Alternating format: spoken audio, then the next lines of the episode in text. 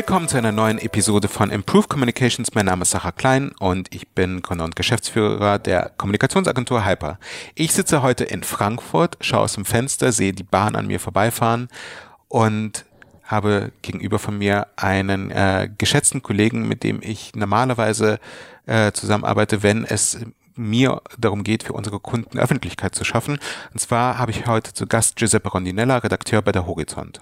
Hallo Sacha, grüß dich. Moin Giuseppe, kannst du unseren Hörern vielleicht einfach mal so ein bisschen etwas über dich erzählen? Also wie bist du überhaupt äh, Journalist geworden? Wie bist du zur Horizont gekommen? Und was machst du hier bei der Horizont? Ja klar, gerne. Also ich bin jetzt seit äh, etwa viereinhalb Jahren bei Horizont, bin dort in der ähm, Online-Redaktion angesiedelt und bin dann vor, vor allem für äh, Technologie-Themen äh, Technologie zuständig. Also dann, wenn wir über Chatbots reden, beispielsweise Virtual Reality, künstliche Intelligenz, ähm, sowas. Und ja, seit viereinhalb Jahren bin ich dabei, habe damals angefangen während des Studiums als Praktikant, äh, so nebenbei ein bisschen was dazu verdient und ähm, habe dort dann weitergemacht als äh, freier Mitarbeiter, dann äh, die klassische Laufbahn, ne? Redaktionsvolontär und dann jetzt mittlerweile seit ähm, etwas mehr als zwei Jahren fest angestellt bei Horizont, genau. Ich habe kürzlich gelesen, dass Jack Ma zehnmal von Harvard abgelehnt wurde äh, und nichtsdestotrotz hat es ihn ja nicht gehindert, ein Weltimperium aufzubauen. Was hast du wo studiert? Was, was muss man machen, um, um am Ende Giuseppe Rondinella zu werden? ähm, also ich habe Publizistik und Soziologie studiert in Mainz an der Johannes Gutenberg Universität und ähm, ja, das, das bildet dich quasi aus als äh, totalen Generalisten in der Kommunikationsbranche. Also als Publizistik-Absolvent äh, kann man in den Journalismus gehen, du kannst aber auch in die PR gehen, du kannst ähm, in die Unternehmenskommunikation in Unternehmen gehen, du kannst äh, in die Agenturen gehen ähm, und sogar in den kreativen Bereich. Also das bildet dich wirklich zum Generalisten aus und ich habe mich eben damals eben für die äh, Journalismus-Schiene äh, entschieden und ähm, habe dort während meines Studiums noch frühzeitig eben angefangen, äh, mich journalistisch weiterzubilden, habe äh, bei vielen Tageszeitungen gearbeitet als, als freier Mitarbeiter und als Praktikant beim Wiesbadener Tagblatt, bei der Frankfurter Rundschau und halt eben hier auch in Frankfurt bei der Horizont, genau. Und was hat dich damals ähm, so sehr an diesem B2B-Fokus der Horizont interessiert? Also wieso bist du dann am Ende hier gelandet? Ja, ich wollte mich wirklich für ein Thema spezialisieren. Als, als Journalist bei der Frankfurter Rundschau bist du ja meistens, ähm, oder halt bei anderen Tageszeitungen bist du ja meistens für viele Themen zuständig und ich wollte mich wirklich auf ein Thema spezialisieren. Hier ist bei, bei Horizont ist es halt klar die, die Marketingbranche und ich wollte halt wirklich Experte werden in einem Bereich. Und ähm, ich dachte, die Marketing, Schrägstrich, Medien, Schrägstrich, Werbebranche ist eine ziemlich interessante. Und ähm, ja, idealerweise war die Frankfurt, äh, war die Horizont hier in Frankfurt direkt um die Ecke und dann ähm, habe ich hier angefangen. Ja. Sehr gut. Und jetzt bist du seit viereinhalb Jahren dabei. Genau. Ähm, lass uns mal über die Horizont sprechen und darüber, ähm, dass man ja letztendlich sagen muss, also wenn man äh, irgendwie im Marketingumfeld äh, unternehmerisch tätig ist, wenn man für äh, Unternehmen, die im Marketingumfeld tätig sind, Öffentlichkeit schaffen will, dann kommt man ja gar nicht in der Horizont ähm, um die Horizont herum. Also dann gibt es hier vielleicht noch einen Anbieter aus München, äh, der, der euer großer Wettbewerber ist, aber letztendlich seid ihr dann ja auch mit die wichtigste Publikation.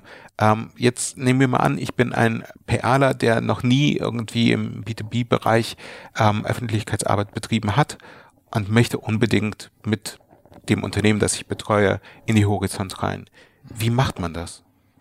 Äh, du meinst ein Unternehmen, das wir noch gar nicht auf dem Schirm haben, das wir noch ja, nicht kennen. Also, tatsächlich vielleicht irgendein, äh, vielleicht sogar äh, alteingesessenes ja. mittelständisches Unternehmen, ja. das aber jetzt irgendwie ein neues Produkt hat oder aber tatsächlich vielleicht auch ein ganz neues, junges, hippes Startup aus mhm.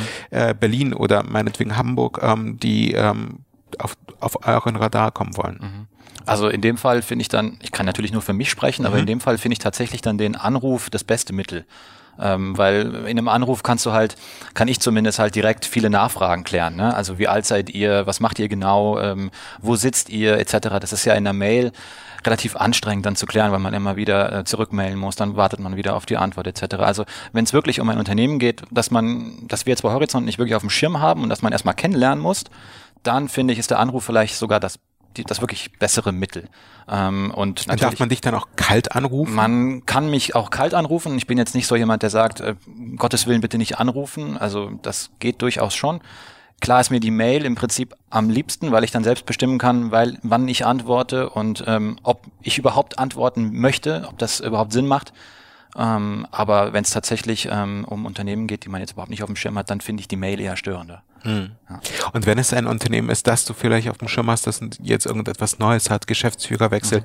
oder irgendwie eine neue Kampagne, dann Mail oder die dann Mail. auch Telefon? Nee, dann die Mail. Also, okay. weil dann sind ja meistens nicht viele Nachfragen nötig. Also wenn es ein Unternehmen ist, das man kennt und die ähm, haben jetzt äh, den Chef ausgewechselt beispielsweise, dann reicht absolut eine Mail mit der Pressemitteilung und wenn ich dann noch Nachfragen habe, die sind meistens da, also ich habe meistens Nachfragen und dann rufe ich halt schnell nochmal an mhm. und äh, dann hat sich das relativ schnell geklärt. Und bei euch ist es ja auch tatsächlich so, also äh, gibt es, gibt es Fälle, in denen ihr sagt, ihr macht eine Geschichte nicht exklusiv?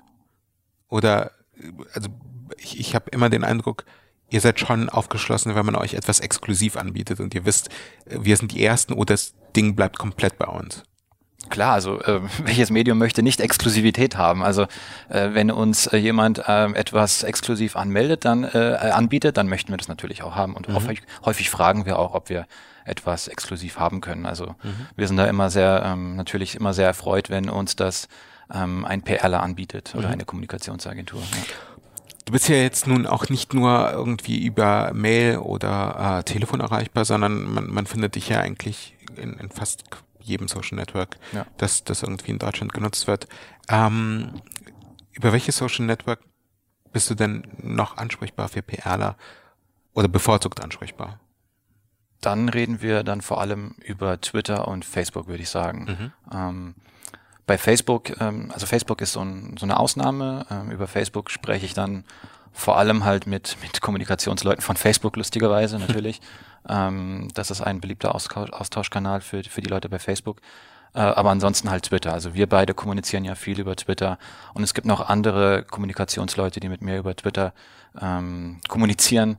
Ähm, aber tatsächlich ist für mich Social Media auch immer so ein, so, ein, so ein zweischneidiges Schwert. Also klar, auf der einen Seite ist Social Media ein schöner ähm, Kommunikationskanal mit PR-Lern ähm, für uns Journalisten, weil das eine gewisse Nähe schafft. Also ähm, man kann dann selbst äh, abends um 22 Uhr, wenn man auf der Couch sitzt, äh, mit dem Smartphone in der Hand, noch schnell irgendwie was klären. Mit dir beispielsweise habe ich auch schon mal abends irgendwie was schnell noch irgendwie am Smartphone über Twitter geklärt. Oder im Urlaub. Oder im Urlaub, genau. Ähm, andererseits ist natürlich Social Media ähm, ja, wie soll ich sagen, auch nicht so das, äh, das Gelbe vom Ei, äh, weil ähm, ja, äh, das, das ähm, vermittelt dir natürlich auch als, als PRler so eine ständige Verfügbarkeit von Journalisten und das ist auch nicht immer ganz gut. Also ähm, ja, wenn du dann beispielsweise, ich habe beispielsweise PRler, mit denen kommuniziere ich dann auch über WhatsApp und ähm, dann hast du beispielsweise den Druck zu antworten, weil man dort sieht, äh, ach, die Nachricht gelesen vor zwei Minuten, warum antwortet mir denn Giuseppe Rondinella nicht? Und deswegen finde ich, ist Social Media immer so ein komisches, zweischneidiges Schwert. Das, das Problem der Echtzeitkommunikation. Genau, genau. Hm. Lustigerweise, ich, äh, als ich heute nach Frankfurt äh, geflogen bin, habe ich ähm, eine Episode vom On the Way to New Work Podcast mit äh, Michael Trottmann und Christoph Magnussen gehört, in dem deren Gast äh, Lars, Lars Gede, der auch äh, Redakteur bei der Wired war, ähm, darüber gesprochen hat, dass das Problem der Echtzeitkommunikation für ihn äh, dadurch äh, auflösbar wird, dass, äh, dass er zum Beispiel auf manche Mails einfach oder dass er auf die meisten Mails erst nach 24 Stunden antwortet, ja. weil das einfach den Druck aus der Kommunikation rausnimmt. Weil ähm, wenn du erst einen Tag später antwortest, dann äh, gibt es die Notwendigkeit, in der die, in der die E-Mail geschrieben war, oftmals nicht mehr. Und gewisse Probleme haben sich einfach aufgelöst. Ja. Und dadurch hat er sein Mailaufkommen äh, enorm reduziert. Ich glaube, für viele Leute ist es leider nicht ganz anwendbar, das Prinzip. Ein Versuch wäre es natürlich wert. Ja. Ähm, Giuseppe, du bist nicht nur Redakteur, du bist auch Podcaster von Horizont. Ähm, wie bist du denn überhaupt auf die Idee gekommen, einen Podcast zu machen und ähm, wie, äh, womit beschäftigt sich dein Podcast? Mhm. Ähm, ja, ich hatte irgendwann so Mitte 2017 so das innere Bedürfnis für Horizont einen Podcast zu machen. Ähm, das war so die Zeit, in der ähm, das Thema so ähm, ja, ähm, gehypt wurde und ich dachte, äh, das täte uns wahrscheinlich auch nicht ganz äh, so schlecht, wenn wir auch einen machen. Ähm, deswegen ähm, habe ich dann ähm, einfach äh, hier intern gefragt, ob ich einen machen kann. Und ähm, dann so gegen Ende 2017 hieß es dann, ja, mach doch einen. Und dann habe ich einfach losgelegt. Mhm. Und ähm, ja, der, der Horizont Podcast, der heißt auch so, der beschäftigt sich äh, einmal im Monat, ähm, bringen wir eine neue Folge heraus, der beschäftigt sich ähm, mit äh, ja, unseren Kernthemen, ne? Marketing, Werbung, äh, Medienagenturen, ähm, auch Tech. Und ähm, einmal im Monat ähm, spreche ich in diesem Podcast mit einer prominenten Person aus eben diesen Branchen. Ja, das ähm, war beispielsweise schon Frank Thelen, der sehr viel in Startups investiert, bekannterweise. Das war der Digitalchef von Henkel oder auch äh, Lena Rogel, den man kennt von Microsoft. Vladimir Klitschko. Vladimir Klitschko natürlich, das war unser Premierengast. Kunde ähm, dieser Agentur. genau, und ähm, ja, einmal im Monat eine neue Folge und man findet uns auf allen gängigen Podcast-Plattformen, das heißt auf Soundcloud, auf iTunes, auf Spotify natürlich und auf dieser. Äh, während wir hier sprechen, ist es bis Weihnachten echt nicht mehr weit. Ich gucke jetzt mal auf die Uhr. Äh, heute, also der Tag der Aufzeichnung ist der 24. September. Ja. Ähm, in genau drei Monaten ist Weihnachten. Wenn du jetzt einen Wunsch hättest, äh, wen du demnächst in deinem Podcast interviewen kannst und der Weihnachtsmann dir diesen Wunsch erfüllen könnte, wen hättest du denn wahnsinnig gern als, als Gast? Oh, da fragst du was. Ähm, ist, puh, eigentlich gibt es keinen, keinen großen Wunschgast für mich, ehrlich gesagt. Also ähm, ich hätte natürlich vielleicht die einen oder anderen Wunschgäste, aber die haben dann nichts mit Marketing und Medien zu tun. Nicht Mark Zuckerberg oder so? Ja, also ähm, nicht nicht zwingend, nee, aber ich, ähm, okay, wenn du schon so fragst, dann würde ich mich eventuell für äh, Jeff Bezos aber entscheiden, nicht okay. für nicht für Mark Zuckerberg. Ich hab, okay.